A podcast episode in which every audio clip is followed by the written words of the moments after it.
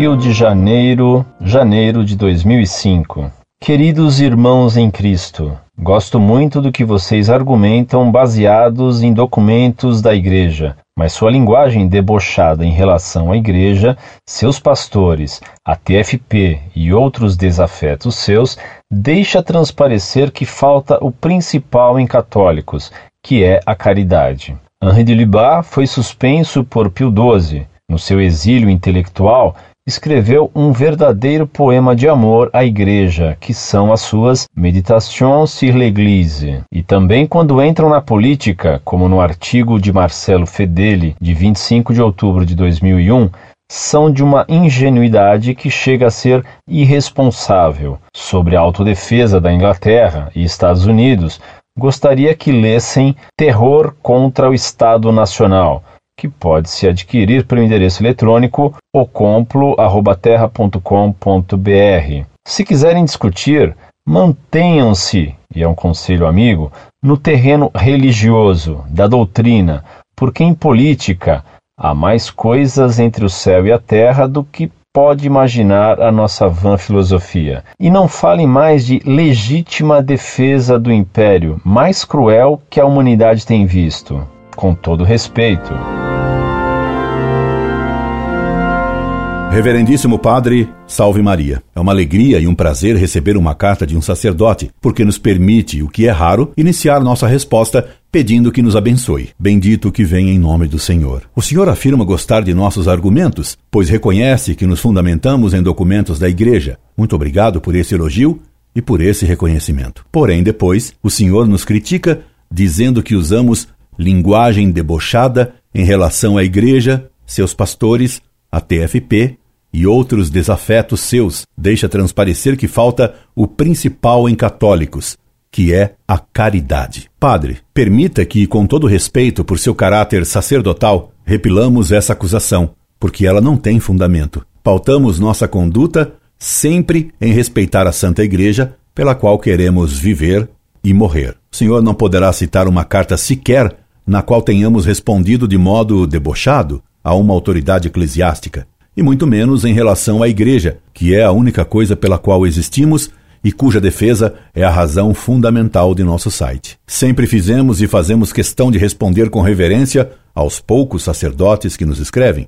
Aliás, o próprio tom desta carta comprova o que dizemos. Não compreendemos também porque o senhor mistura os pastores da igreja com a TFP e outros desafetos. Pelo que sabemos, os pastores da igreja não apoiam a TFP, nem se sentem unidos a ela. Por acaso, Vossa Reverendíssima é ligada à TFP? Vossa Reverendíssima nos acusa ainda de faltar com a caridade. Também contra isso, permita-nos, com todo respeito, protestar. A caridade manda corrigir os que erram e manda mesmo, em certos casos, atacar os que erram. Foi o que fez o próprio nosso Senhor Jesus Cristo com os fariseus escribas e doutores da lei. Ou será que quando nosso Senhor Jesus Cristo os atacava com palavras bem duras, faltava Cristo com a caridade? Nós nunca chamamos ninguém de sepulcro caiado ou de filhos do demônio. Provavelmente, o Senhor considera que a ironia que usamos por vezes para profligar os inimigos de Deus seja falta de caridade. Mas esse julgamento, permita-nos lembrar-lhe com o devido respeito, não tem base na doutrina católica. Os santos Sempre usaram esse método quando ele foi necessário para combater certos hereges. Basta ler o que escreveu São Bernardo ou o que escreveu Davi nos Salmos para comprovar o que dizemos.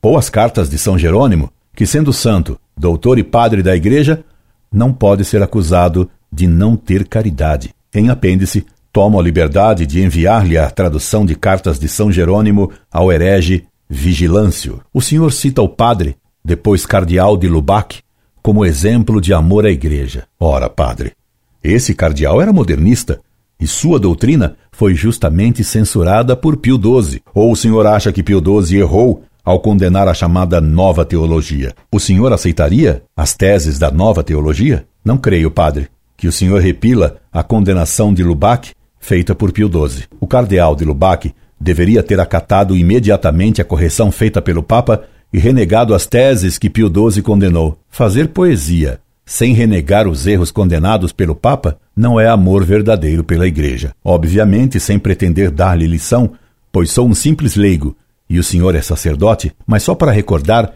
permita que lhe lembre que sem a verdadeira fé não é possível haver caridade. E será que a caridade permite chamar um dos nossos articulistas de irresponsável? Saiba, padre, que a tese de que a Inglaterra e os Estados Unidos tinham direito a responder ao ataque terrorista de Bin Laden com a força foi endossada pelo cardeal Ratzinger, confirmada pelo porta-voz do Vaticano, Navarro Valls. Nosso colaborador reproduziu a mesma tese defendida por Ratzinger e pelo porta-voz do Vaticano, e criticou a tese oposta que Monsenhor Martino, observador do Papa na ONU, defendeu, condenando o que o cardeal Ratzinger e Navarro Valls haviam defendido. Por essa razão, perguntou o autor do artigo, que o senhor considera irresponsável, a quem seguir? O senhor, pelo visto, prefere seguir a posição justificadora do ataque terrorista de Bin Laden, defendida por Monsenhor Martino.